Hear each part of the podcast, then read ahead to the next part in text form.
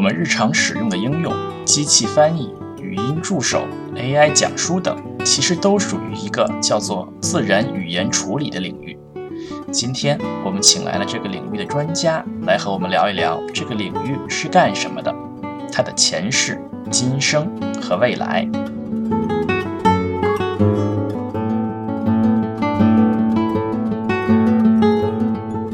上说的最最后这一点最关键，就是叫说人话。比如说咱们都有字典，对吧？那么是不是就拿它就已经可以完成一些简单的翻译任务了？我签这个租房合同的时候，我可以由一个机器来帮我审核。上已经提到了一个词儿，叫做语义，我们叫做 semantics。这里是牛油果烤面包。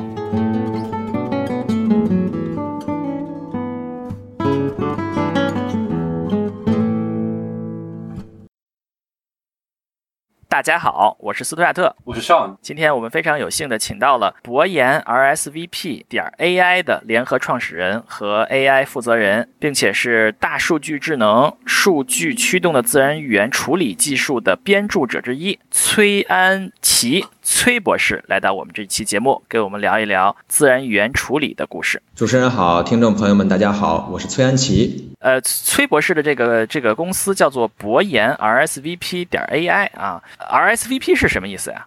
哎，谢谢这个问题非常好。呃，可能呃这个词在英语国家里更流行一些。那么它实际是从法语的呃一句短语缩写来的。法语原文呢是这个叫呃 h i p o n d e civil play。哇，这发音非常标准的，非 非常像法语。嗯，但是是什么意思呢？就是翻译成英语就是 please response，please reply，就是请回复的意思。呃，在英语国家一般用这个 RSVP 作为发邀请啊。啊，请柬最后，呃，最后的一个缩略语就是说我邀请你来，请你回复。我还真不知道，一直是个法语词啊啊，就 h i p o n d e 什么什么之类啊，嗯，很厉害嗯。那你们借助这个词是想表达一个什么意思呢？我们借助这个词就是说，我们公司呢实际上是做啊这种对话啊，最早我们的技术也是从对话系统、问答系统起源的，所以也是希望人说一句话，机器做回复，或者机器问一句话，人。人来做回复，就有这种一来一往啊，就一问一答的形式，所以就是 please reply 嘛，所以我们公司呢就起了这个名字啊，就是那你后面叫点 AI，肯定这个意思就是说这是一个用 AI 技术来回复的意思吧？大概就是我理解就是会自动回复，对不对？对对，我们这种我们就像我们是一家人工智能公司，呃，所以是呃，就是说对话系统、问答系统，这也是人工智能技术里面，呃，我们叫自然语言处理啊相关的一些子领域，所以我们这一家人工智能公司呢。呃，就是在这方面做了很多技术上的探索和呃商业化的落地。那问答系统大概会用到什么地方呢？呃，简单来说吧，呃，像大家现在所有用咱们这种什么助语音助手啊，像咱们手机里的语音助手啊，包括智能音箱啊，呃，现在很多智能设备的这种对话交互，其实都可以算啊自然语言处理解决的问题的范畴。那能不能就大概的给大家介绍一下，就自然语言处理大概是一个什么样的领域呢？呃，笼统来说呀，就是所有跟语言相关的、跟人类语言相关的场景、相关的事情啊，都是自然语言处理要来做的。哦，就所有相关的事情，就是不光像识别语言。对我还是拿语音助手来简单的呃做个比方啊，当然这只是其中一部分了。什么意思呢？咱们比如说对着手机，我说啊这个 OK Google 或者 Siri 啊，Hi Siri。我想问一个问题，比如说，呃，明天多少度啊？What's the weather tomorrow？呃，那么这个过程当中都有哪些技术呢？首先，第一步，我说的话是要由计算机把它转成文本啊，这步我们叫做语音识别啊，这个简称 ASR，呃，把语音信号、把声音信号转成文字文本。然后第二步呢，就是我们要理解这句文本是什么意思。明天多少度啊？What's the weather like tomorrow？或者是 What's the temperature tomorrow？然后包括说，包括说我可能比较说话比较奇怪，我就说，哎，Siri，你帮我查一查天气啊，明天多少度？这颠来倒去、换来覆去的那种那种问同一个意思，也要计算机要理解。还有人这么问 Siri 的吗？呃，你不要不要是这样的，大家会怎么调戏民主。对对对，这个例子非常生动。呃，我们在实际处理的时候，就是说同样是表达同一个意图的句子，会有很多很多种，可以说是无穷无尽的。你帮我查一下，对吧？你请你告诉我啊，你好不好告诉我呀？等等都可以作 作为这个这个前缀，对吧？嗯，对，所以这一步的难点就是我们要把人不管怎么表达的一句话呢，我们要理解它的目的。意图，它的目标就是在问明天的天气。那么一旦我们理解了之后，那么进入到第三步，我们就需要去解答这个问题，或者说做一个回复。哎呀，这个问题就深了啊！这问题就深了啊！怎么回答这个问题呢？呃，那么首先我们要有知识，对吧？如果是问问题的话，我要有相应的知识。我做一个回复的话，我要。想知道你，比如说这一件事的下一步要做些什么，对吧？呃，理解你的指令，比如说我说你这个呃，Hi Siri，你把把空调打开，对吧？那我要知道这里边有空调，我屋子里有空调等等，打开打开电源等等这些一系列事情，就是说我们要把这里要做的事儿都解决掉，我可以去地各种地方查问呃查答案。查知识，把它组装起来，这是这一步的呃核心所在。嗯，那我们现在理解了它的意图之后呢？之后我们找到了知识，对，找到知识之后呢，我们就需要这时候为了给人一个回复嘛，我们要把它拼装成一个答案或者拼装成一个回复，就是说好的，那么明天的天气是啊，比如说三十度啊，或者是二十五度有雨，你要注意带好雨伞啊。那么这里边也会有各种各样的策略。你就算是一个问天气这样简单的一个问题，我也可以有。不同的，比如说，我可以很生硬的告诉你，明天就是多少多少摄氏度。说完了，我也可以很贴心的告诉你，明天太热了，你出门啊要注意防晒。明天太热，宝贝，注意防晒哟。对对对，所以这里你可以，你就想想，人在处理这同样一个问题，你可以有各种各样的，同样有这些知识，对吧？我同样知道明天是三十摄氏度，我需要我怎么去回复给你？最后呢，怎么能够还需要把它转化为这个自然语言吗？我们能够听的语言吗？到刚才说的这一步，其实已经是把我有的这些知识转成一句人说的话了，然后到最后一步，第五步就是把这个文本的这一段话呢，把它读出来，就相当于是声音进来，声音出去。对，这是一个比较完整的呃语音助手的流程。当然，实际当中我们比如说咱们在用一些网站上或者是个这个聊聊天里聊天窗口里的呃这种客服助手，你其实是直接用文字。用文本跟他就交流了，所以这里就不涉及两，就相当于就相当于是第一步和第五步就去掉，就直接是二三四，对，二三四二三四，对对。啊，那是的，那这个说的是我们说的是云助手，对吧？呃，分了这五部分，那自然语言处理就只包括这五个方向吗？还是还有其他的领域也也属于自然语言处理里？刚才举这个例子，只是为让大家更好的理解自然语言处理有哪些事儿可做。那么实际上，这个自然语言处理我们叫做 natural language processing。为什么我说它是跟所有的人人类语言相关的事情它都可以做呢？嗯，我可以再举一些例子，比如说。机器翻译啊，这个对这个，我觉得大家现在可能用的也非常多，不管是网页版的啊，像 Google Translate 这些网页工具啊，或者是一些手机上的 App，或者是现在有很多的这个翻译机，或者说这个那种笔式的，对吧？随身携带的这种呃翻译机都可以呃做机器翻译这件事情。那么这也是自然语言处理的一大呃一个主要的任务。那么除此之外，呃，你比如说搜索引擎里边也会有用到大量的自然语言处理。技术它本身是相当于是一个呃交叉的系统，交叉的学科。之前咱们节目也讲到过啊，搜索技术对吧？讲这个 Google 啊、百度啊等等搜索引擎。那么这里边其实也用用到了大量的自然语言处理的啊技术和方法，这也是一大呃一大一大块。那么我觉得还有一个。不得不提的就是大家每天应该都会用的，就是拼音输入法。哦，拼音输入法也算自然语言处理。对，拼音输入法包括，其实不光是拼音输入法了，其实咱们看英文的输入法，输入英文也有这个，呃，这里边也会起到很大的作用。嗯，我想大家可以想一想，呃，因为我不知道咱们听众啊，包括主持人，咱们年龄段是如何。呃，最早，如果大家仔细回想一下自己最早用电脑的时候，那时候用的是什么样的输入法？呃，好使不好使啊？跟现在相比，肯定我觉得现在肯定是比当年好使的，对吧？那么这里边其实就是用很多 NLP 的技术来提高它的呃好。呃实用性的。我记得印象比较深刻，一开始就是用一些系统自带的输入法嘛，我叫记得叫微软 A B C，我记得还蛮深刻的，它那个彩虹色非常有年代感的彩虹色 A B C 三个字母。然后后来我记得是呃搜狗输入法后来出现了，那时候对大家来说是一个蛮呃很大的体验提升吧。我记得呃其中印象比较深刻的一点是在于。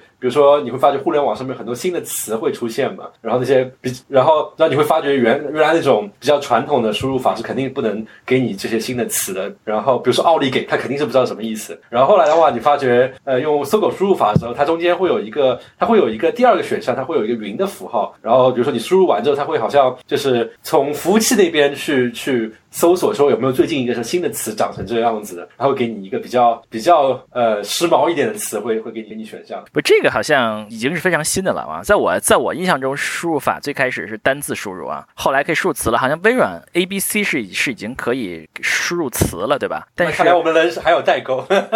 后来后来出出现了像微软拼音这样的是可以整句输入，对吧？但是整句输入的不太好。后来这个出现了以这个搜狗拼。音为首的一批一一一一一一系列输入法。你们老是说自然语言，自然语言，什么是自然？什么是不自然？或者自然语言实际上是与计算机语言、机器语言相对应的一类。那为什么不叫人类语言呢？计算机语言也是人类发明的，对不对？对啊，这我们程序员就不是人了吗？这个这斯图亚特是什么意思？我觉得这个可能发明跟站在我们程序员的角度来说，我们平时工作这么苦逼的在那边写代码，就觉得这个东西啊太不自然，太辛苦。然后然后然后开始写完。代码之后跟同事聊天，觉得啊，这太自然了，还是说人话。上说的最最后这一点最关键，就是叫说人话。说人话啊，哎，那不是又说回来了吗？要叫人类语言了吗？变成 你为了让机器听懂你的想做的事情，你就要用机器语言跟他去说。你如果你跟一个人打交道，那你就用一个自然的语言跟他说。法家说道法自然，是吧？就是他，我们什么也不做，我们什么都不做，就应该出的是这个语言，是吧？那我觉得对于。不是计算机的朋友，如果一直听自然语言觉得膈应的话，我觉得直接自然语言替代成人话，这是就是人话。我们所说自然语言或者说是语言，它的边界在哪儿呢？我唱歌，它算它算语言吗？广义的上说算。哦，那我那我比如说我跳一个广播操，它算语言？关键在于你是否在通过广播操的形式传达出了你所要表达的意图。因为刚才提到语音助手这个例子，我一直有个困扰着我的一个问题，因为大家比如说耳熟能详的呃李开。富他其实当初在他。读博士的时候，好像他研究的就是语音助手。我记得好像还看书的时候，他说到他去参加电视节目，包括在电视节目上面演示说，哎，他问一个问题，然后语音助手电脑就给他回答一个回答一个回复，大家就很稀奇。那么感觉这是这是这他读博士的时候已经是二三十年前吧。那么在这过程中，就是自然语言到到底发生什么？自然语言处理其实是伴随着，呃，可以说伴随着人工智能的发展，很早就有了。那人工智能最开始是是是。什么时候开始的？这个你们前面节目没有讲吗？没有啊，从来我们从来没有讲过呀。人造智能这个事儿，可以说从上古时期就有了，对吧？上古时期了啊！啊，你这就是说这里边就是一说又又又扯开了，咱们这节目又又停不了了。你比如说诸葛亮做木牛流马，说现代人工智能，实际上是在呃上世纪五十年代。呃，这个我们叫达特茅斯会议上面几个一大堆专家、一大堆大佬们啊，学者，呃，开了个会，在这个时候可以定义为现代人工智能的诞生。所以说，从上世纪五十年代开始，嗯，很多啊，计算机科学家啊、数学家、认知搞认知的啊、搞语言学的等等，就都开始在想办法用计算机来处理啊自然语言。那么那时候其实就开始做了，你比如说有机器翻译。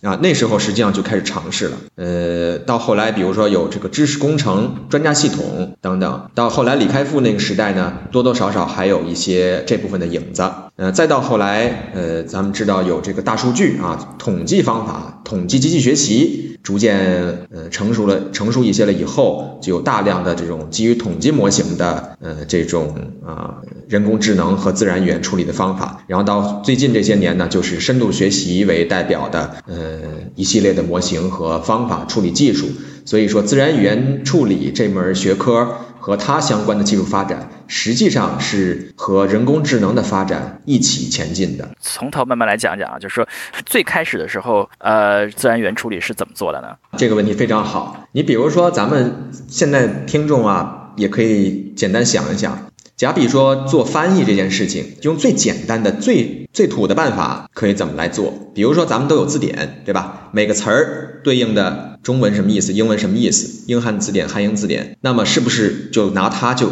已经可以完成一些简单的翻译任务了？那么有了词以后，我是不是可以概括出来一些基本的语法？比如说我录音，I record。主动主谓宾，我吃我哎，我吃苹果，I eat an apple。这里比如说苹果，我翻译到英文里边，我要加量词，对吧？那么量词呢，这里需要有你要区分这个 a 和 an 的区别。呃，然后呢，动词我需要有，比如说时态、语态，对吧？那么比如说吃，我翻译成 eat，吃了。我可以翻译成 have eaten，对吧？那么我可以定义出一系列的规则来做翻译。嗯，所以这个说的是这个说的是文本到文本的翻译是吧？就通过一个简单的规则把它映射过去，把它变换过去。对。那么对，呃，那个时候还没有语音识别和语音合成这样的事情。对，呃，最早年的时候呢，实际上声音处理，呃，或者说声音的信号处理还停留在呃以信号处理手段为主的一系列方法上面。你像咱们可能如果是学理工科的听众朋友们，大家会呃可能在本科时候都学过像信号处理、像这个快速傅立叶变换等等一系列的技术啊，这个时域、频域的转换等等啊。最早的时候其实是停留在这个阶段，那么到后来呢，其实随之发展的，那么在时域或者在频域空间里面，可以捕捉到这些信号上的一些规律。对吧？只不过人可能理解的起来比较抽象，可能比如先高再低，或者哪个频频段上有一些什么特征，它就对应于我说。一可能再有一些什么特征对应的我说二，对吧？那么后面就有一系列的方法来把呃这些特征映射到我实际的一个文本上面，那么语音识别这个事情就可以完成了。李开复那个时代，实际上他会有大量的工作是做这个事情。嗯，哦，那我们我们说到在语音上，可能是在八九十年代是吧？开始用信号处理的，像我听上去大概这个意思嘛？啊，那我们最初期的这个以以以这个映射关系为主的机器翻译，呃，这里面线索。非常多，呃，到后来呢，实际上就会发现，我光靠写这些规则还不够。为什么呢？我遇到很多不同的场景、不同的知识啊，实际上，比如一个词的翻译方法是不一样的。呃，这里有很多例子了。你比如说最常见的，说英文单词这个 bank，你可以当做河岸来理解，可以当做银行来理解，对吧？呃，那么它在你要结合它整个句这这句话是前后，我们叫上下文 context，结合它前后出现的词。出现的场景来决定这个词是什么意思，所以这里就逐渐的需要把很大量的知识融入进去。这个时候呢，所以就出现了陆陆续续呃知识工程这个方面很多的工作，呃，包括持续到今天我们所听到的像知识图谱啊等等，也都是在延续这一部分的工作，就是如何把大量的人类知识融合到计算机系统里面来。嗯，这个大概是什么时候的事儿？这个大概应该是从人工智能开始以后，也就也有很多学。者陆陆续续在做这件事情，当然这里边呢，实际上有一些的呃高潮，也有一部分的低谷，所以呃从事的人的多少和技术的进展的速度不太一样。但是总的来说，这部分也是最早开始，呃，人们就开始做了。然后这相当于是另外一个路线。呃，对，另外一些另外一些事儿吧，你们可以这么理解，因为这里要做的事儿太多了。嗯，那我们这我们我们说的这两这两点都是还是前人工叫叫什么前机器学习时代的事情。那后面什么时候开始进入机器学习时代的呢？那么实际上，呃，为了让机器学习，所谓机器学习，让机器自动的，对吧？从一些数据当中啊，学出一些有用的模型、有用的知识。那么这时候呢，就要从后边说所谓统计模型呃产生啊和这个发展以后进入到。呃，统计机器学习，呃，统计机器学习时代，呃，或者我们可以叫做以特征为主的，呃，这一类模型和技术方法上。那么大概意思就是说，通过人，我先总结一系列的特征，这个特征就可以稍微抽象一点了。什么叫做特征呢？举可以举个例子吗？比如说，咱们拿咱们拿情感分析这个场景吧。情感分析，我们叫 sentiment analysis。情感分析也是自然语言处理当中的一大研究任务。呃，简单说什么意思？就是说判断这一句话。是高兴，是不高兴，是褒义，是贬义。哎啊，这个我看好像我我平时是有接触到，因为大家我看到有些公司会做呃分析你在 App Store 上面评那个大家留言，然后再看这些留言大概意思是在骂你的 App 还是在夸你的 App，这就算作是情感。对，这都算是情感分析的应用场景。呃，咱们常用的像 App Store，像各类的像 Yelp 啊、美团点评这类的呃点评类网站，或者像啊国内用豆瓣对吧？这一类有大量的用户贡献的这些地方，包括像 Twitter、像微博这一类的社交媒体上面都会用到这一类的技术。那么我们分析人说的是高兴还是不高兴，对吧？那么大家表达多少？呃，举个例子，有一个明星对吧？有一个事儿了，嗯，有多少人是支持他的，有多少人是反对他的，都可以通过情感分析技术来完成。那么这里边，呃，说回来，刚才咱们说这个所谓特征，那么如果我们定义出来一些特征，就可以去分析人的微博了。比如说，咱们最简单来说，这一句话里啊，或者说这一条微博上面，如果出现了笑脸儿，那他就是说的高兴。所以我定可以定义一个特征，叫做这一条微博里出现没出现笑脸儿，或者说出现了多少笑脸儿。那么光有笑脸儿肯定不够了，我们还可以说，现在这个环境下面，笑脸已经是有非常复杂含义。多数的句子都没有笑脸，对吧？对，多数没有这种情感符号怎么办呢？那比如说他说我，它里边出现了“高兴”这个词儿，就可以认为是一条褒义的 positive 微博。光出现“高兴”这两个字还不够，我是不是就可以创建一个一本词典，就叫做情感词典，里边有所有的这种表达情感词，高兴、开心、喜欢。啊，或者是难过、呃痛苦啊等等，喜怒哀乐各种词儿我都汇聚在里面。好，那么我们就可以说统计这一句话里出现了多少个褒义的词儿，出现了多少个贬义的词儿，都可以作为我的 feature，我的 input。我总结好这些 feature 以后，那么所谓这个统计模型是干什么呢？就是说我不一定是像规则时代说好，如果出现褒义的词比贬义的词多，那么就是整体是褒义的，对吧？这可能是我定义规则的时候我这么写了，但如果有这个统计模型的话，它会有，比如说给你赋予一些不同的权重，在这些不同的特征上，通过数据的训练、大数据的训练，训练出一些不同的权重，也就是说可能是二点九个啊，那个是这个比那个大概可能是相除的关系，或者是相乘的关系，或者是有一个什么神经复杂、神经网络一些复杂的运算结果出来，最后有个输出是它是褒义的还是贬义的，这就是统计模型的作用。嗯就，相当于是说有，就是大家可以说，呃，还不错，这也是褒义的。然后，但是同时又说烂透了，这个是其实非常非常负面。但是你会发觉一句句子又有一些还不错的一些，就是就是表面看上去来就是比较比较 OK 的一些褒义的词，同时又有一个非常负面的词，这时候统计模型就可以帮我们解决这些问题。统计模型的好处是在于，我只用人工定义出来特征以后，我不需要定义那个规则了，而由这个模型去帮我发现一些隐含的规则，这是统计模型的一大优势。所以在这个时代呢，不管是咱们说做机器翻译啊，做情感分析啊，做很多的自然语言处理任务啊，包括做这个语音处理，语音处理也是在这个呃语音识别也是在呃统计时代有了一大飞跃。那么都是因为呃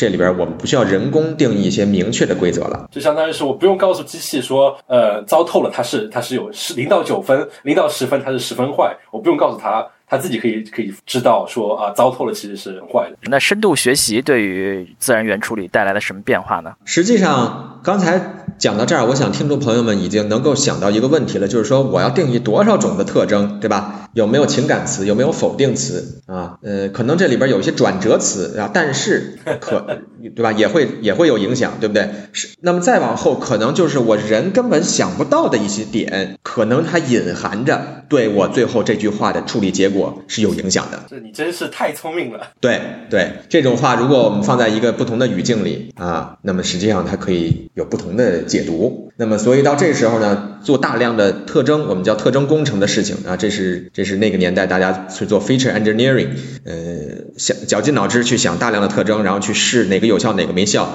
也是相当耗费呃精力的一件事情。所以再往后到深度学习时代呢，可以简单的理解成为它会用深度学习的模型自动的去捕捉这些特征。如果观众，如果听众朋友们之前听了咱们前面那一期讲图像处理的呃节目，那么里边也会提到这个概念，就是说呃，你可能一张图里边有有不同的边，有不同的线条，对吧？有直线，有折线。那么实际上深度学习做的事情，它不需要人去定义说好有四个角，四条边就是正方形，不需要人定义这个事儿了。那么机器深度学习、深度模型可以去挖掘出特征。同样，对于文本也如此啊，对于语音信号也如此。你只要把数据灌给它，它自动的会挖掘出来一些隐含的特征。那么最后。达到一个好的结果，那么这就是说深度学习它的模型足够的深。啊，我们说这个神经神经网络层数足够的多，那么再加上现在嗯很多新的一些模型的设计，对吧？比如说这个长短记忆啊，LSTM，然后包括像一些注意力的机制，attention 啊，加上后后边这些像 transformer 啊，到后边 BERT 这一些一系列的呃处理手段，相当于机器。能够挖掘的呃这种隐含的意思更多了，所以最后它的处理效果就更好。那么这里边我们特别需要提醒听众朋友们是说，文本它之所以处理的比呃图像比语音都要难。因为文字的符，这个咱们说所谓一个字啊，或者一个字符，它本身就是比较抽象的一个符号了，对吧？你说图像里边我随便改几个像素，可能不影响整个图片的意思，但是文字一句话里，你稍微改几个字儿，那整个这句话的意思就完全不一样。所以这里面呢，就需要通过机器来多挖掘每个字啊，甚至这个字后边的每个音啊，或者是说某个笔画。都有可能影响我这句话的一个意思。这毕竟人类跟文字玩来玩去，已经有这么几千年的历史。包括有诺，就是包括有个诺贝尔文学奖里面这种文学大师，不断在拓宽文字表达的界限。我觉得计算机碰到这种情况也挺头疼。这个这个可能刚刚好回答了一个我刚刚想问的问题，就是我也问了很多嘉宾的问题是：为什么深度学学呃深度学习从啊图像图像处理开始，要过了很多年啊才给。自然语言处理带来一个本质的提升，呃，看来这个是不是问题就在于它其实是一个啊，它的输入其实是一个已经是一个很抽象的呃概念。呃，是这样的，就是说自然语言呃可以说是由人类的智慧对吧凝结出来的呃一种表达形式啊，所以咱们其实现在看说语音处理，很多时候咱们说这个语音转文本这个事儿做的其实呃在多数场景下已经做的很不错了，对吧？你呃环境 OK 的话，呃语言表达不错。据我了解，咱们牛油果烤面包节目也在运用语音识别的技术，来把我们整个对话的这个音频转成文本啊，转成字幕，方便大家去呃阅读和方便搜索引擎检索。呃，说到这儿呢，也欢迎更多的听众朋友们加入志愿者来一起贡献这个事儿。因为什么呢？用了语音识别技术以后，其实大量的呃，我们这些对话已转出来的结果已经都挺不错的了啊，所以其实这里边人需要做的事情不是特别多了。嗯，我发觉这一期真的是不错，我发觉嘉宾比我们还勤奋的给我们节目做广告，希望我们下次以后来的嘉宾也秉承这样的优良传统。你你要这么说，以后大家都不敢来了。谢谢。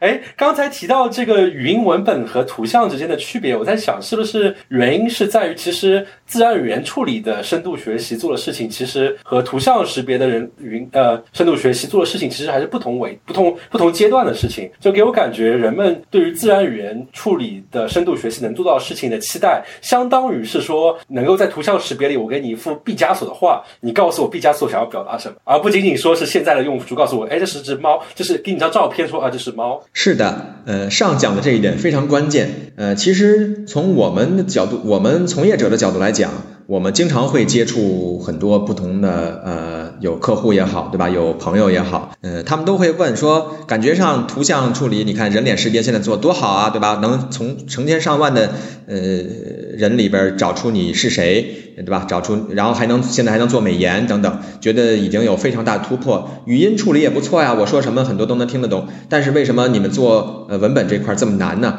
其实这也就是刚才上所讲的，呃，这里任务的其实呃这里的任务的阶段其实是不一样的。你如果说我们现在做这个呃文本，我能告诉你每个词是什么意思啊，这一点也能做的相对来讲比较好了。但如果你把它连起来啊，而且后边它深刻，而且它背后的意意图到底是什么？呃，这一点呢，还是需要呃从业者们，包括咱们的听众朋友们，继续投身于这个事业，去持续呃攻克的呃一系列的任务。这也欢迎这个做图像识别的那些从业者们，说到自然语言处理，他们解决这么难的问题是吧？你们也可以考虑什么时候做一个艺术分析名画鉴赏器做出来，了解作者背后想要告诉你什么样的。我们既然都已经说到深度学习了，那么肯定必然要问一个问题，就是前两年火到全网大家全在提的那个词啊，叫做 BERT 啊，BERT 是怎么回事？说到 BERT 呢，实际上是前几年啊 Google 呃推出的一个深度的模型。那么它这个模型一推出以后，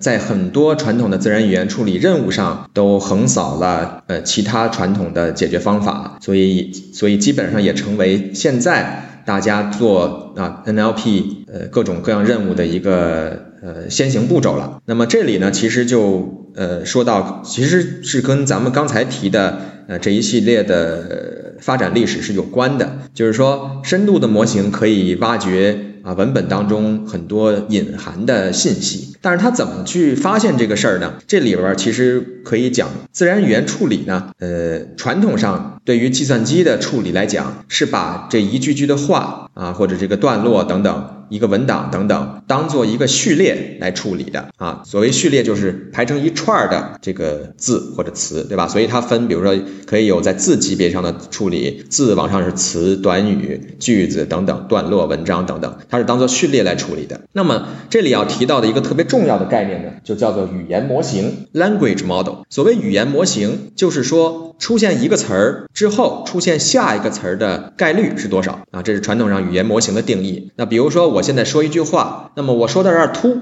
我后边不说了。那么大家可能想，我说到这儿突，后边那字多半情况下就是个然，对吧？我说这儿突然我不说，我还以为突破啊，对吧？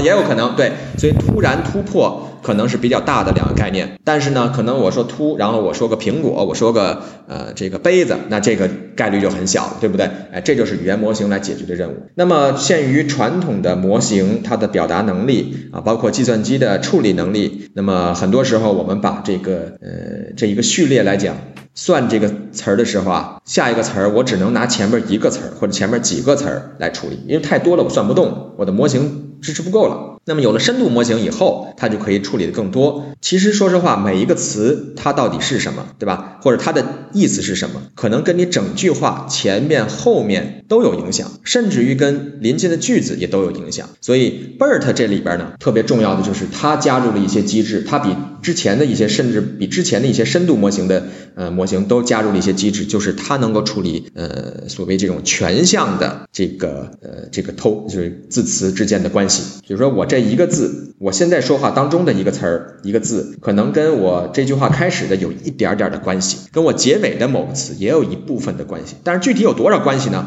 我人不需要去定义，我不需要去干预，它就通过它的。大量的数据去训练，它就可以学到这种隐含的关系。那么 BERT 里加入了一些机制，像 Transformer 啊，包括它这个所谓注意力，注意力就是说我更集中在某个地方去注意嘛，所以它会更好的发现这种隐含的关系，这样呢，使得我最后算出来的结果更准。那就相当于是我们做就是高考语文卷子的时候，阅读理解，相当于一篇文章给你放给你，你可以全部读完之后，下面有道题目说，哎，这。其中的某一句话的某个字到底是什么意思呀？是的，是的，这个呃比喻非常好。呃，咱们做阅读理解，包括英文，咱们也有阅读题，对吧？那么有的题目可能就是简单的，我找到这一句话，填一个事实，填一个里边的答案就可以了，对吧？这是简单的题是这么做的。复杂的题呢，我那时候特别头疼，就是说这这这篇文章作者的中心思想是什么？这是我这鲁迅说我也不知道，这是我非常头疼的题目。那么这些实际上就是一些隐含的啊，一些呃隐含。的情绪啊，隐含的意图在里边了。呃，所以深度学习它的擅长就在于你不需要人去定义说好，我我第一段讲了这个，所以他说那个，他你不需要人去定义了，他可以去捕捉整段话的啊意思，一些啊，我觉得我觉得咱们就想象一些非常抽象的一些那种感觉就好了，它能捕捉到那些呃感觉，然后呢给你最后输出一个正确答案来。那听你说来，BERT 有了之后，那么计算机已经是一个高考生的水平，他已经能够做阅读理解了，那岂不是自然语言问处理就没有什么问题了吗？大家已经到了一个高考生去做语文阅读理解这么的水平。其实前些年有很多的学者，呃，都开始做这件事情，就叫做机器阅读理解啊，真的就叫这个名字。Reading Comprehension。对，那么你比如说以这个斯坦福大学他们的这个叫 Squad 数据集啊，这个评测为代表，呃，现在包括国内啊中文也有很多的类似于呃数据集啊、评测任务啊等等，是做阅读理解这件事儿。它的目目的就呃它的它的任务就是给你一篇文章。啊，简单的一个百科文章或者一个段儿，我提一个问题啊，跟这个段儿里相关的一个问题，然后让你找出来，呃，这个答案是什么啊？这个机器已经做的，这已经在前些年，机器包括这个 BERT 模型等等，已经超过人的阅读呃阅读理解的水平了。那就是说，如果用这个去高考作弊，那应该就是可以考个状元了，是吧？但是哦，但是但是啊，咱们就怕这个但是，为什么呢？这里的任务都是一些简单的事实上的啊事实型的问题和答案，就是说这里提到的一些啊，这个里边指出了一个什么什么事儿，呃，是在什么什么地方啊，通过这个可以答。你如果真去做推理，做一些复杂的啊指代等等是什么？哎，这些东西机器现在还做不到。哦所以说就是说，机器可以考 GRE，考不了高考语文。哎，这里其实就说到，呃，像现在自然语言处理仍然是很有挑战的一个呃研究领域，就是说，到底人是怎么来理解这一段话的，或者说，你问我一句问题，我怎么来理解这个事情，我怎么来回答？呃，这里还是有很多可以做的东西。那么现在很多比较有前瞻性的学者们都在研究，比如说，在这个下就是下一代人工智能啊，不光是自然语言理解了，就是它跟人的认知其实是有关系的。就是说，我们到现在科学上还没有真正闹明白整个人的这个认知是怎么个过程。那么，如果我们用现在这个方法，我们当然说从深度学习这个发展来看，我们已经迈上了一个很大的台阶儿。但对于一个真正的咱们看科幻电影里的那种一个人一个机器人能够跟人自然的去自然的去对话呢，还有很大的距离。呃，这是一块儿。然后像比如说深度学习的模型，它最后算出个结果，但是你为什么算出这个结果啊？比如说我这段答案我算出来说，OK，这个答案阅读理解的这个答案出现在第二句的。啊，最后几个词儿为什么在这儿？为什么第三句的那几个词儿就不是了？比如同样可能这几句话里有一些干扰项，对吧？为什么这个能算得对，下一个那个就被干扰项干扰了？你光靠这一个模一个模型是搞不定的啊！这里边也许也是有很多呃需要探索的地方。就相当于是现在深度学习做阅读理解只能做考生，不能做老师。就是别人问你为什么选这个，我这个也不太知道。实际上，大家可以关注呃各种社交媒体上，你比如像微博上啊，有很多我们这些学者他会用一个标签叫做“自然语言理解”啊，自然语言处理太难了。大家去搜一下，有各种各样的例子，各种各种各样的段子。这种学者在那边平时研究之余，在那边吐槽抱怨的专用专用的话题嘛。呃，专用的话题，对。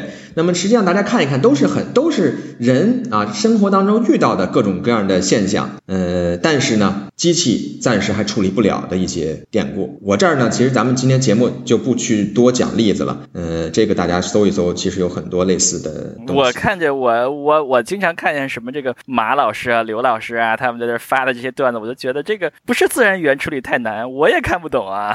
对，所以这里边呢，需要你有很多背后的呃知识，我们叫背景知识，对吧？你生活在，比如说。呃呃，你比如说你生活在呃美国，有当地的一些背景的呃背景知识，使得你能够理解很多的。你像这个，你看美剧里边的很多背景的那些所谓梗啊，或或者那些包呃那个段子啊，对吧？你能理解。你生活在中国的环境里，也有中国很多背景的知识。那么比如说你作为一个呃不同时代的人，又有不同时代的一些表述方法，所以这都是会影响到机器呃处理自然语言的呃可以说是一个一个的难点。所以我们的听众如果没有看到过那些自然语言太难了，就可以去微博上搜索“井号自然语言处理太难了”，井号就可以看到各种各样的段子。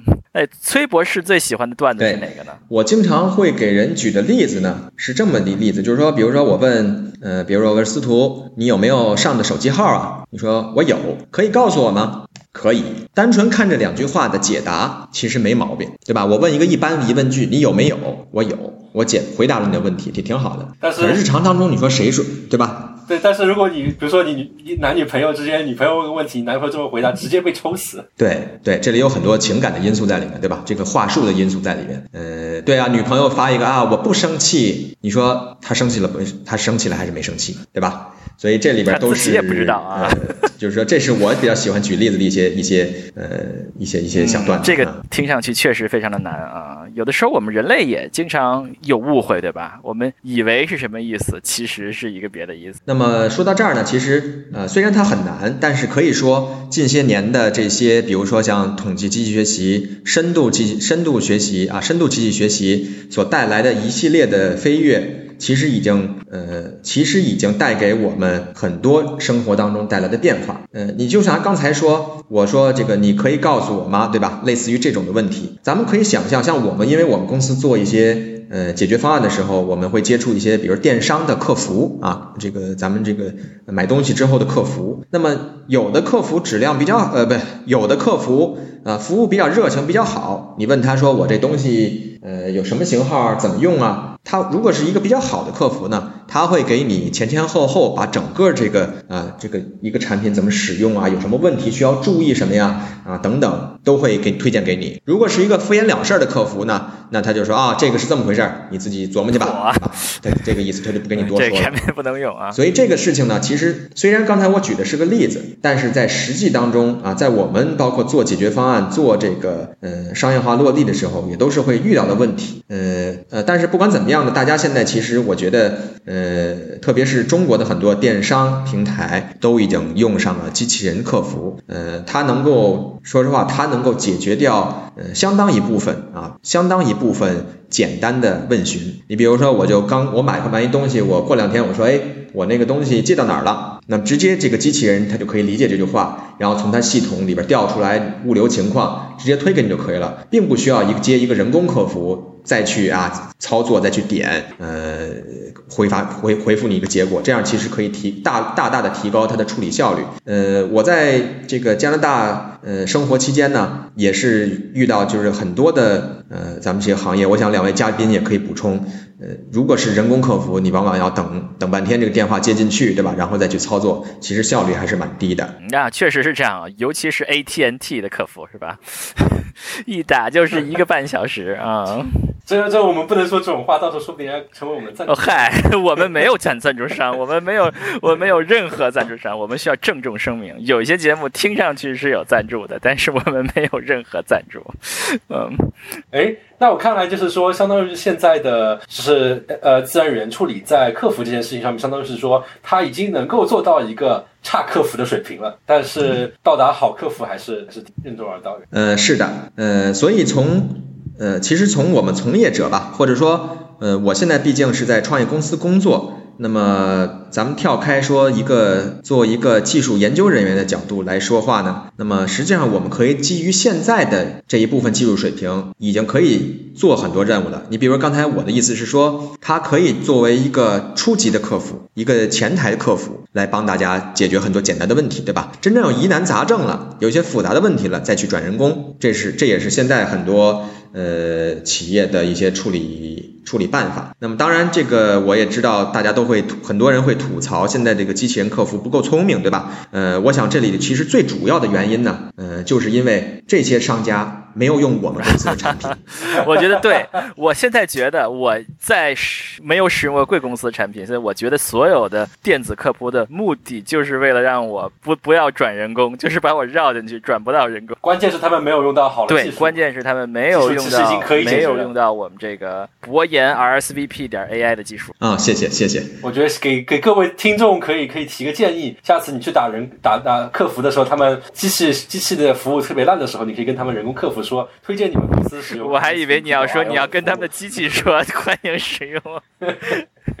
RSVP 的 AI 的，谢谢主持人。呃，咱们这个开个玩笑呃，其实就是说现在呢，其实呃，不管是中国还是美国还是世界吧，呃，做类似的这个，不管是创业公司还是大公司等等，呃，做类似事情的人都非常多。呃，所以呢，所有我们这些从业者都在呃用技术来试图改变大家的生活。那么刚才只是举到了一个简单的客服场景的一个例子，那么其实还有很多啊类似的场景。你比如说，嗯，这个呃，你比如说像我们做文本分析啊，长文本分析，我们给企业去做的时候，大家经常需要涉及到一些，比如说长篇的合同啊，啊一些规章制度啊等等。那么机器其实都是可以去呃帮助来分析，比如说这合同里的一些关键要素是不是齐全，对吧？呃，那么这里写的有没有一些违规的地方？那比如说咱们如果这套系统将来用在咱们消费者里边，那比如说我一个比较好的场景是什么呢？我作为一个，比如说我出去租房，对吧？我签这个租房合同的时候，我可以由一个机器来帮我审核这里边说的。啊，若干点、若干关键的条文有没有问题，对吧？呃，是不是能够保障我的权益？那么传统上很多律师做的简单的工作就可以由机器来完成了。那当然复杂的、复杂的一些这里边的一些坑啊，一些这个呃专业的表述肯定还是要由律师来做了。但是也简单的东西，我就做个比对，比如说这家租房 agent。啊，租房公司它提供的是不是符合政府指导的呃这个租房合同模板，对吧？我做一个简单的比对总是可以的，就这就比我人工我再去一行一行去看，那要节省我的时间，对吧？所以这也是其实可以做的一件。哎，我觉得这个非常重要啊！每次我上什么网站注册呀，或者什么装软件的时候，都有很大很大的对呀，用户条例谁看过？哎，这个我不没关系，我就交给 AI 看一下，跟我说有没有有问题的条款，有问题条款告诉我。是哪一条啊？没有我就点了，有了你我就我看一眼。甚至于自然语言处理你也不用这么做的精确，比如说你觉得三段地方有问题，你把它给亮出来，让我自己也读一下，这样的话我也不用全部两百多页全部自己看。对呀，哎，这页有问题，这页可以收集你的什么什么数据。哇塞，哇塞，不注册啊，嗯，非常的有用。嗯，对对，这也是一个比较好的场景。所以其实类似的场景非常多。如果咱们有时间，呃，我接我接着再讲一讲。呃，比如说，呃，我们。现在还在做的一项技术，就是说这个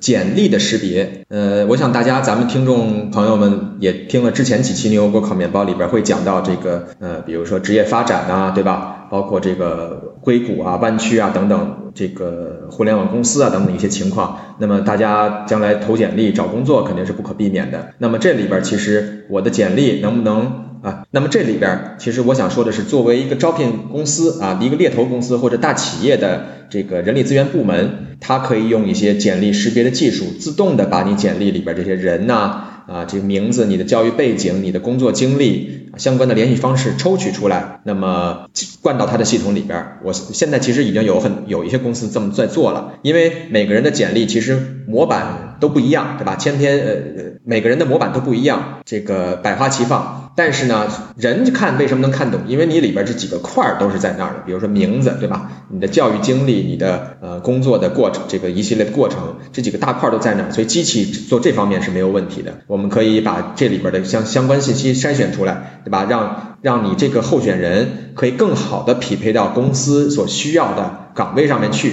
啊，这也是可以节约大量的呃人人力成本。的一个地方。你说到招聘啊，其实让我想起来，我之前听另外一个朋友跟我介绍他的项目是，也是一个跟招聘相关的。他们就会有企业公布他们的嗯招聘的要求，然后他们会收到很多电话，然后他们做的事情就是会问那些应聘者几个问题，说，哎，你有没有类似之前的工作，或者说你有没有什么大学的文凭，这些比较基本的问题，其实那个自然语言处理都已经能够处理掉，同时可以帮他们筛选掉可能至少一半以上的来电话的人。你说以后电话面试就是在机器在面试了吗？我觉得可能就是跟我们客服一样，就是我们可能跟客服一样，他先问你几个基本的问题，然后最后再转接到人工去。对，上说的非常好。现在其实已经有公司在做这个事儿了，嗯，就是作为一个初筛嘛，对吧？咱们很多公司都有初筛这个环节。如果初筛通过了，我帮你约一下面试时间，这其实都不需要人来做，对吧？都可以由机器完成，非常的非常的有用。对，那么我想再比如说。那么我想再举一个例子，咱们可能能用到这个海外产品的朋友们已经会体会到，比如说用 Gmail，呃，大家现在看它里边有一些，比如说智能智能回复啊，或者是智能提醒。我这两天。回一些邮件，当然是英文邮件了。我打一个词，它就可以提示后面一个词啊，这个都是自然语言处理技术来做的。哎，说起说起 Gmail 啊，我就就我最近我这些年觉得很可怕的一件事情，我那些信里面说我们的我的机票啊、旅馆这个订单啊，都被 Gmail 给识别出来，然后还还给我发提醒，还在地图上给我标注。我觉得哇塞，多么可怕的一件事情！我觉得比较可怕的事情就是。当我回复一封奇妙的时候，就像刚才说的，就是我刚写完一个字，I，它开始就开始自动补完后面的话了。我觉得挺准的，我就一直按 tab tab tab tab，就用它的东西。然后回复完之后，就仔仔细一想，就是要我何用？哎，我我印象中在十几年的时候，十几年前的时候，好好像那个时候我还在微软的时候，有一个大佬在说这个未来的愿景，他就说我们想我们要想很多我们无法想象的事情，比如说啊，现在我们在想收邮件。我们会不会这样？我们第二，我每每天早上起床之后，会有一个语音助手跟你说啊，你你收到了上和崔博士的来信，上要什么怎么怎么样，我替你回复说同意了，崔博士回复了，我替你。然后然后他说完这个话之后，全全场哄堂大笑啊，因为那个时候还是十，大家认为这件事情根本就无法想象的事情，嗯，但是但是他说这是件事是他认真的，但是你如果十多年后再想这句话的话。你会觉得这件事情也可能已经不那么遥远了，对吧？说不定再过一个月，几秒推出一个新功能，它就用自动补完的技术帮你把把一封邮件从头到尾全部都写完发给你。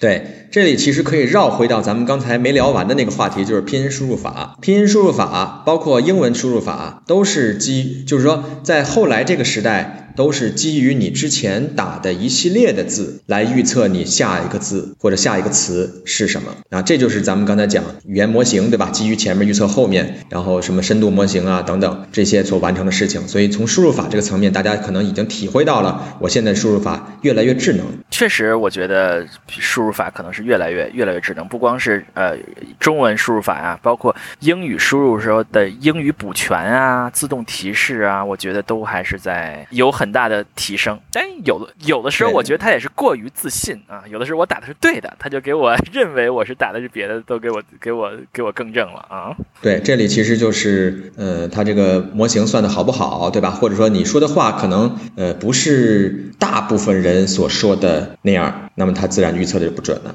啊。所以从这个话题呢，就可以再往下说到，比如说搜索引擎，咱们大家也会看到很多像什么 Type Ahead 啊，这个各种各样的技术在搜索引擎里。也都可以完成了，所以就是说，你从从一个小的输入法到广到往大了说，对吧？咱们邮件里的这个内容的回复，到输入法到搜索引擎里，我一个查询词的呃预测，就是我查询词或查询一句话的时候预测，其实都是 NLP 发展的一个过程。我想这个呢，可能咱们这些呃不管是搞 IT 的还是其他朋友们，都已经体会到了这一个一个的变化。嗯，这感觉就像是跟一个秘书一样，就是比较差的秘书，你要原本原模原样的把你要的东西跟他说好。然后现在有一个非常贴心的秘书，跟了你十几年，然后这时候你基本上给他十个眼神，他就大概能够知道你要的是什么。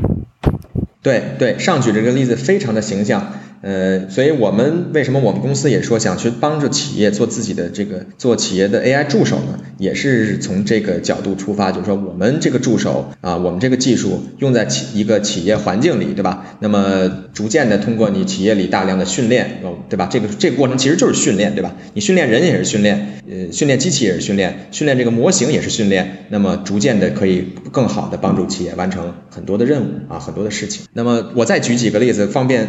我再举几个例子，方便剪辑吧。呃，这个 NLP 自然语言处理还可以做其他的一些应用场景的任务，比如说像新闻和内容的推荐啊，这也是一个呃比较重要的 NLP 应用场景。大家现在咱们看有，特别是有一些像这个抖音呐，像各种的这种小视频的网站，包括像微博这类的啊社交媒体网站，它因为现在的问题是在于信息太多了，你看不过来，所以必须要由算法来帮助你。帮助推荐给用户你你所想感兴趣的话题和你想看到的内容，那么这里边就需要分析啊，这里边的内容到底是什么？你像文本类的网站啊，社交媒体，它就需要文本的处理技术啊，自然语言处理技术来分析这里边的内容啊。如果是一些视频网站，那么就需要一些视频分析的技术。那么从视频分析出来一些关键的内容，对吧？然后再从内容去做算法、做推荐，那么最终呈现给用户你最想看或者说猜测你最想看的内容。这也是一个呃比较有发展的呃方向。哎，让我想起来，就是像刚才你提到这些嗯推荐系统啊，我觉得体体会还挺深刻的。就我记得以前可能技术还没有那么发达的时候，你看完一篇文章，它可能会推荐给你。呃，同一个作者写的其他的文章，就就到这一步就为止了。但我之但我最之前在用头条的时候，就还蛮被惊艳到，就相当于是，呃，我先点开一篇文章，它是讲电子游戏的，然后他后来就给我推荐了一个游戏叫做人王，它也是另外一个电子游戏。然后推荐完这个东西，我读了这篇文章了之后，他知道我在玩这个游戏，然后他开始给我推荐日本战国时期历史的文章。它不是电子游戏，但是他通过这些文本分析，意识到这个游戏的背景是发生在日本战国时期。的，然后再再通过这边开始给我触类旁通的推荐很多，其实并没有直接跟那个内容相关的东西。上居然看头条啊！我对上有了重新的认识，有了新的认识。头条这种东西是属于你闭着眼睛强迫自己用一个月，然后它就会变得非常了解你，开始给你推荐非常相关的文章。之前一开始的时候打开来你都是知道的，你懂的。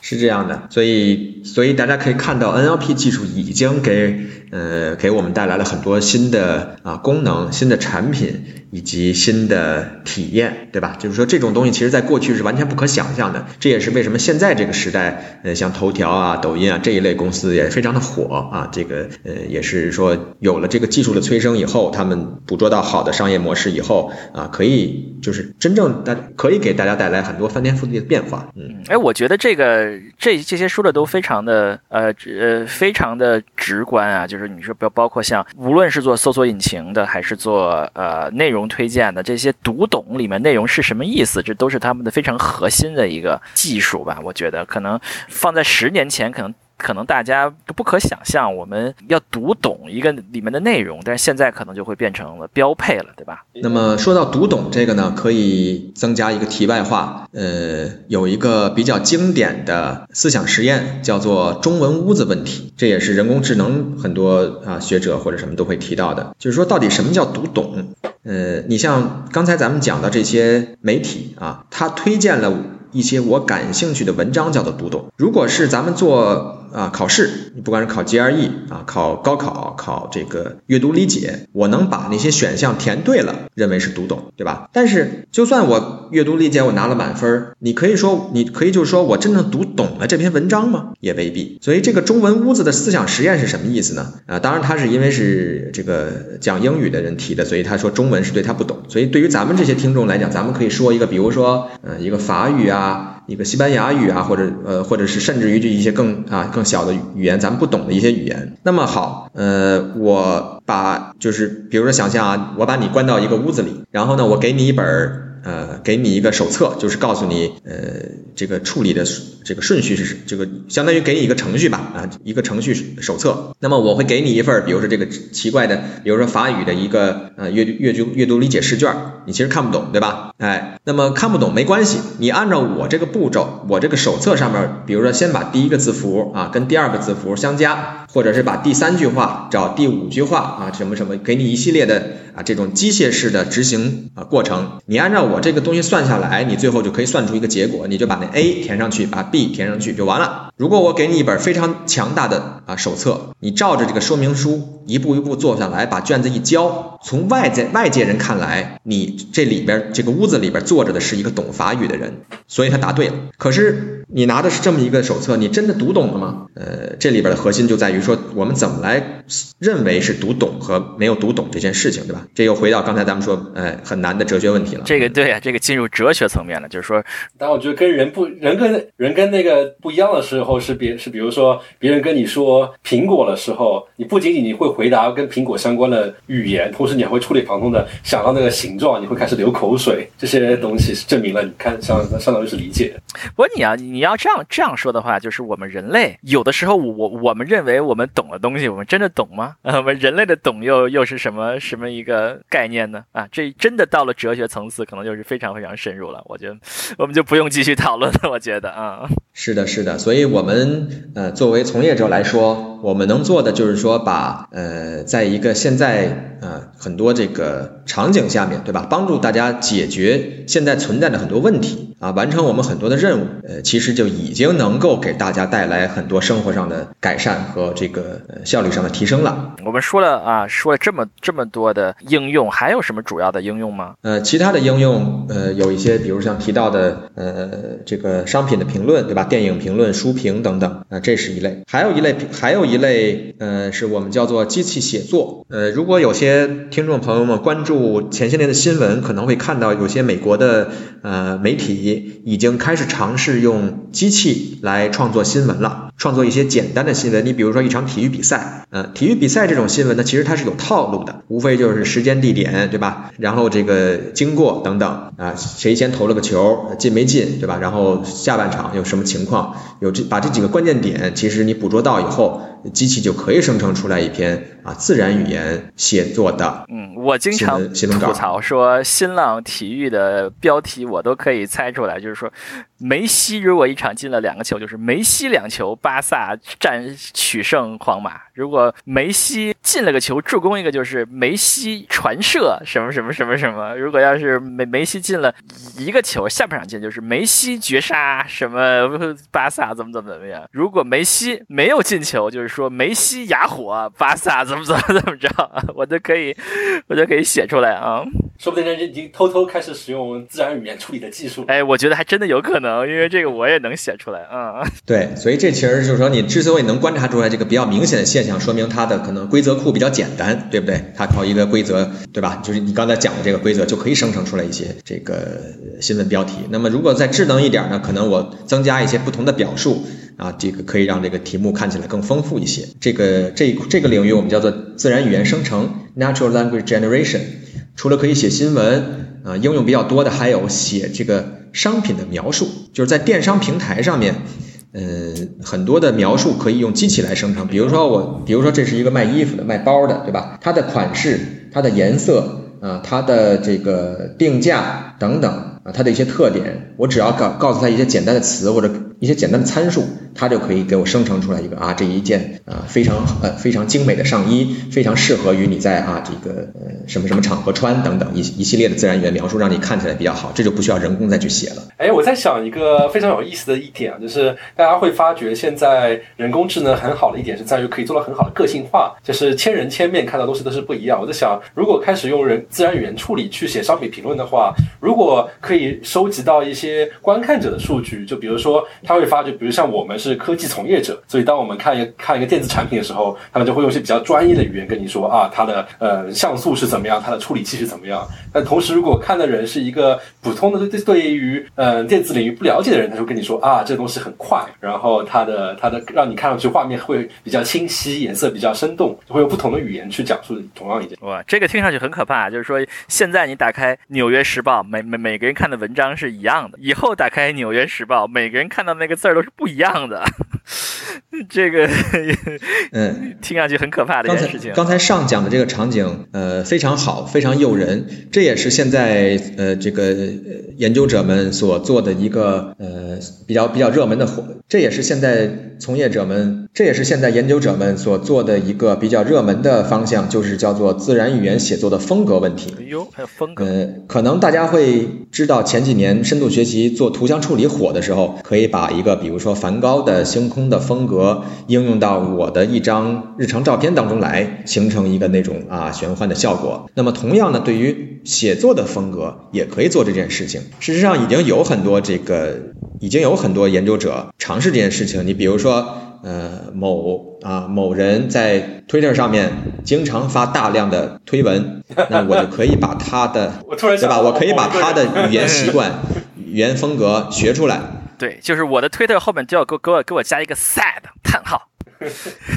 好吧，这有一些不同的风格，有一些比如说你用词的风格，对吧？我语句的风格，通过这个东西来生成一个新的推文，好像看起来也是他说的，就有点像咱们图像处理。现在咱们换脸这个技术相对已经啊比较成熟了，对吧？那么文本这里边也在哎也在做这件事儿，所以如果做好了，真的能形成，真正能成为啊这个刚才上和司徒所说的这种场景，不光是我看到的报纸是用我喜欢的风格对我说，甚至于有没有可能他以我的语言习惯来说话，对吧？做一个虚拟的一个人物，这其实是有可能做的。现在其实有些，嗯，这个当然这里牵扯的技术会比较多，比如说我的嗓音，对吧？我的语音这部分呢，由语音的这部分模拟来做，这个现在已经呃有一些比较好的技术了。然后呢，然后就是我说的内容也通过我的风格来做调节，形成最终的一个。真正假的人，然后如果再加上一个假的外貌，对不对？那真正就可以把我把一个人给复制出来了。这感觉是连个性都已经复制出来。嗯，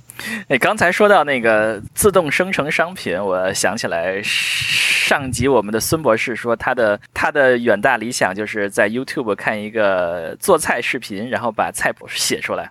啊，我觉得这个崔博士可以和孙博士合作一下啊，看一下做菜的视频，然后把这个把这个菜的广告写。出来，你可以进行一些合作啊。哎，司徒说的非常好。呃，其实现在已经有很多做图像和文本，或者是视频和文本交叉的呃任务了。你比如说，给一个图片，给一个照照片生成一句关于这个照片的描述。当然不是简简单单说啊，这里边有一只猫，有只狗了，对吧？我可以可以生成一个比较好的，比如说有一只猫在草地上。啊，这个愉快的玩耍，对吧？或者那张照片呢，是有一个这个有在一个平静的湖面上啊，有两个人在。这个日光下，在这个黄昏下泛舟，对吧？等等，呃，已经已经有很多任务在做这个事情了。就给我感觉，就是刚才也提到过，图像识别和语义识别，其实他们在专攻的领域是相当是不同阶段的事情。就给我感觉，现在图像识别相当于是个眼力很好的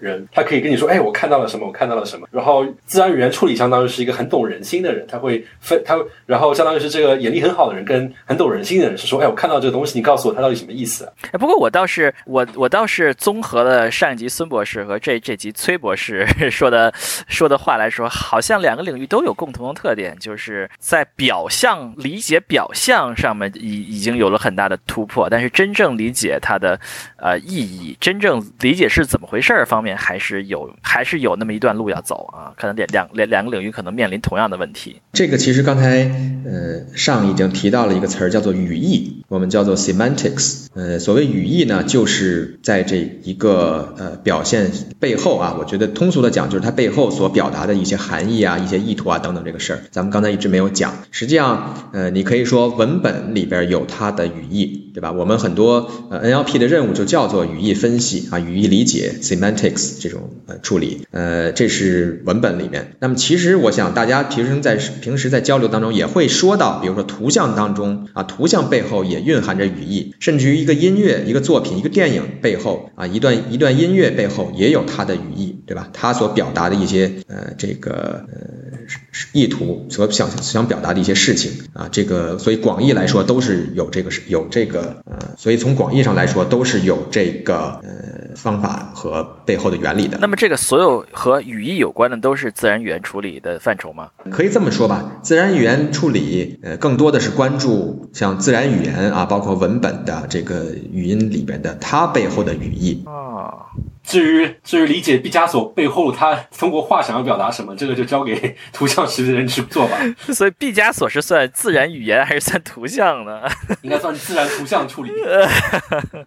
嗯，所以这块其实就是后面的很多交叉对交叉学科的这个呃研究方向了，对吧？图像里的语义啊，对吧？图像里的内容啊，包括做视频内，其实简单的来说啊，简单的场景。咱们现在可能有一些呃视频网站已经提供这个功能，就是说我想找，比如说呃这个剧里边有一个什么什么人物在马路上跑的场景，这就是一种在视频里边找语义的技术，或者说咱们想找，比如说我想找牛油果烤面包里，呃跟这个最衰的租房子有关的，哎某一个片段，对吧？这就是从咱们声音从咱们声音信号当中找背后的语义。我想找，比如说有哪几期里边。有呃有这个呃做技术的嘉宾和我们主持人之间，因为一个技术点展开了深入的讨论。啊。我提这么一个问题，其实就是在咱们这个节目里去找背后的原因啊。这个技术啊，现在的技术离能回答这个问题还有多远？现在在技术上呢，有一些呃前沿的进展，但是离实用化呢还有一定的距离。实用上更多的事情是在是做所谓俗称我们叫打点，就是人工的把一些关键帧里边的关键人物、关键要素标出来，打一些标签，就说这个画面里边有人啊，有那几个人物，他们在跑步，他们在吃饭，他们在划船，他们在游泳等等，我。通过标打标签的方式打出来，然后再去做搜索啊，这是现在工业界或者说在应用场景里边做的一些呃办法。但是呢，实际上呃技术上有一些东西已经可以做了。只不过这里就回到咱们说这个深度学习啊，包括统计学习、大数据啊，这里边就说这些数据从哪儿来啊？如果没有人去标注这些东西啊，那么光靠机器去学还是难度还是比较大的。所以这里可以再说回 BERT，它之所以能够呃取得非常好的成绩，就就在于它能够利用啊未标注的数据。那么所谓未标注，就是说它可以运用到这一句话里自然存在的结构信息。它里边比如用到一个特点，就是说抠掉一个词，然后呢。去预测这个词是什么，就有点像咱们做完形填空一样，close test test。那么这个东西就语料是现成的，对吧？有多少有多少文章就有多少的语料，我就可以随机生成，这是它的一大一大创新。哇，这个厉害了。感觉高中的时候折磨过后，我们的语文和英文的问题，现在大家都在折磨计算机，在做这件事情。那么在 BERT 之后，像分词这样的事情还重要，因为我们我们就算不懂计算机的人，也都知道分词很重要嘛。因为汉语里面你要理解一句话，啊你光看字是不行的，你要看什么是一个词，是吧？那么在 BERT 之后，类似于像这些分词呀，这些这这这这些还很重要吗？对，咱们讲今天讲 NLP 都没有讲分词，幸好现在司徒给给兜。回来了，因为咱们刚才没有话题去去说到这儿。呃，分词、词性标注，还这是非常传统的任务，也是现在做的呃非常好的，已经已经做到比较成熟的技术了。所以现在基本上都是不需要担心。那么这里呢会有几个问题。呃，刚开始的时候说我们拿深度学习模型啊，不需要做分词，我们把每个字单独的送进去，就已经能达到不错的程度了，这个没有问题。但是实际上到后来，包括像 BERT。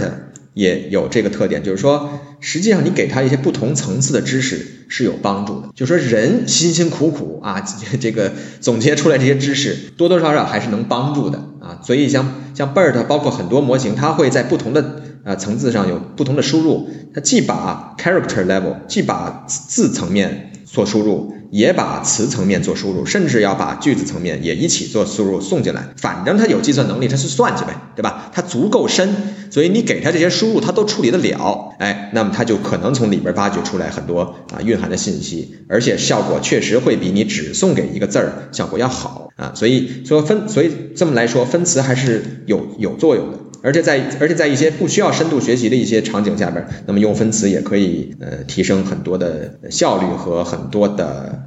呃，精度啊，哎，这个还是很有意思的，就是不是说就理论上说一个强大的模型，它可以自己把词都分出来，但是你如果给它再分一个版本啊，再标一个版本，再放上去，哎，还是能提高它的模型的效率啊，这还是很有意思一件事儿。因为理论上的这个模型是好，但是那个这个好的模型在哪儿，也是要靠人去设计的，对吧？之所以 BERT 里能够能够。这个达到好的效果，这个 BERT 也是人设计出来的。BERT 里用到的这些机制，刚才讲到的这个 Transformer 机制啊，Attention 等等这些神经网络模型里边常用的一些结构，也都是人设计出来的。目的也是在于让原来那种最土的啊这种全连接的网络，能够能够有办法能捕捉到一些更有价值的因素在。否则的话呢，这里可能会需要呃更高的成本和更大量的数据，呃避免。免的一些噪声啊，所以这也是现在深度学习模型的呃这个主要的工作和呃和怎么说呢？我个人认为也是有一定的瓶颈的地方。也就是说，到底人是不是通过这种方式来学习？如果咱们能知道人的学习方法，那可能就不需要这么呃复杂的数据啊，不这么这么复杂的模型，那就能够呃更好更快的学到知识了。今天咱们这个聊天，我觉得形式也挺挺挺自由的，所以里边讲到应用啊，讲到场景，但其实呢，很多自然语言处理技术里的一些关键的概念，你比如说像命名实体识别呀。啊，啊这个刚才我们提到语言模型，其他的还有一些词的模型啊，磁带模型、词嵌入啊、主题模型啊等等这些概念，呃，今天咱们没有时间去讲了，都偏技术。这个观众朋友们，如果想要了解更多这些技术的细节啊，有什么样的书籍可以了解呢？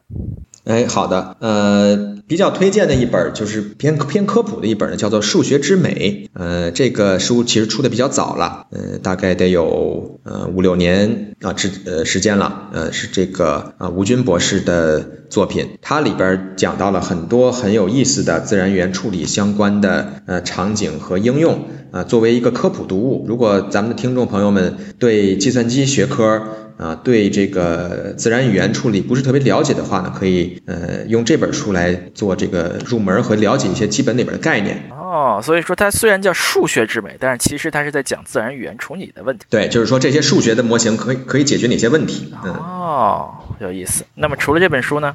还有什么别的更深的？除了这本书，如果哎，如果咱们听众朋友们有一定的这个计算机背景，呃，愿意在自然语言这个方向呢做继续深入，那么我我就不得不的自卖自夸一下，欢迎来看这个由呃，欢迎来欢迎购买叫做《大数据智能数据驱动的自然语言处理技术》这本书。这本书呢是由清华大学的。啊，著名的这个自然语言方面的这个老老师刘志远老师啊，还有我，然后还有其他很多位这个学者一起写的一本呃这种我们叫半科普吧，就是说得有一定的计算机背景，然后有一定的这个人工智能背景。呃，那么再看这本书呢，可以很好的了解呃人工呃自然语言处理里的一些呃基本的概念和基本的任务啊。除了今天刚才讲到的这些应用场景，包括像比如说司法呃这个司法里边的用司法场景里用到的自然源处理啊，医疗里边的呀，包括咱们现在比较火的这个像智能投顾啊啊这个金融方面的，这里边都会有涉及。讲的呢是会会稍微深一些，有一定的呃这个模型和原理呃在里面。那么。呃，同时呢，这个这本书第一作者刘志远老师，他也是在社交媒体上非常活跃的一位，这个可以说是，哎，知乎大 V，也是微博上的大 V，大家多关注关注他的一些内容。所以八卦一下，他会使用你刚才提到的那个话题吗？就是人工语言，还是人工语言都会考虑自然语是吧？自然语言处理太难了，哇，那个对，很多刘老师多的，他那个微博上很多这个。对对对，所以一搜可能大部分都是他的。嗯，刘志远老师在知乎上有非常好、非常多好的回答，嗯，对于大家了解自然语言处理这门学科都是很有帮助的。包括他也写过一个挺长的帖子，叫做《自然语言处理难在哪儿》，那大家可以去看一看。哎，呃，我昨天看了一下，去上网搜了一下，这本书在 Kindle 电子书是十三块钱人民币多，好像是确实是不贵啊，确实是感兴趣的朋友们可以去看一看这个啊半科普的这本书啊，我们有我们的刘教授和崔博士啊主编的啊这本半科普书。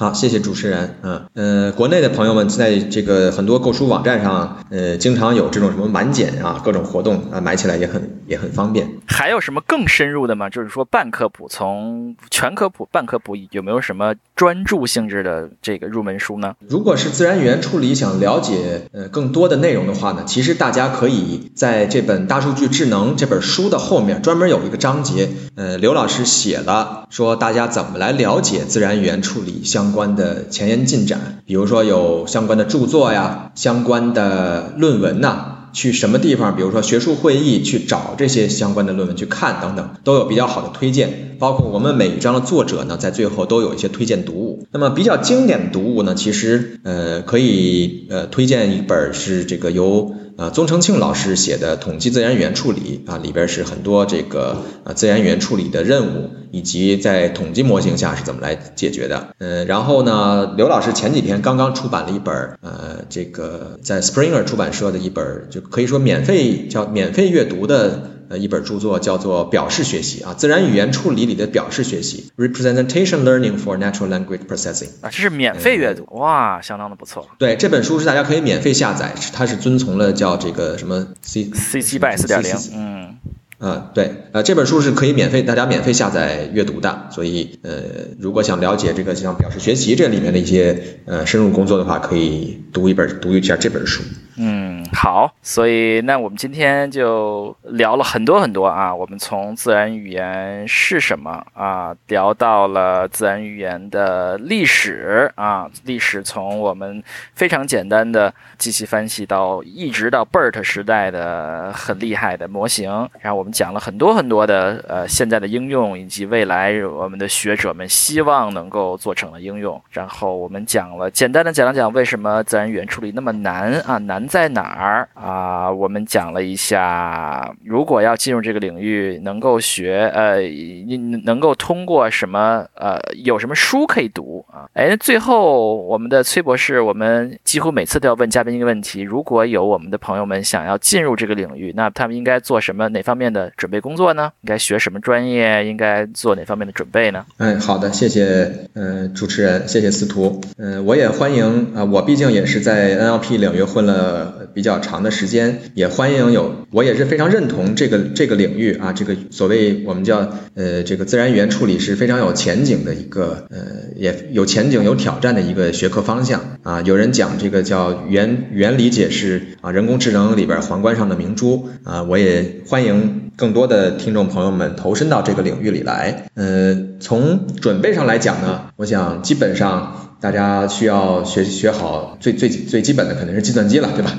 计算机啊、编程啊这些呃基础的呃基本技能，因为我们毕竟是用计算机来处理自然语言的。那么除除此之外呢，肯定会要涉及到很多的数学模型，也就是说这是跟机器学习相关的。那么在呃之前，比如说讲图像处理等等，也都是也其实我觉得。也差不多，就是也学要学好一些，比如像基本的数学，对吧？呃，统计包括要统计等等，呃，这个呃，来更好的了解，呃，和更好好的研究相关的这些呃数学模型，来呃帮大家来。呃，解决这些的任务。那么实际上，对于自然语言处理这里来讲呢，呃，可以说不需要大家有特别多的所谓语言学上的知识。这里可以有，这里其实有很多的历史上的一些，呃，你说是分歧也好，或者是一些花絮也好，会有很多的流派啊，会有有的流派就是说我，呃，就纯用数学模型可以搞定一切。有的流派呢，就是说语言学里边会有很多的知识啊，这个语言学的知识会能够帮助啊机器来做的。所以这里呢，倒不是说刻呃特别强求这一点，但是如果我想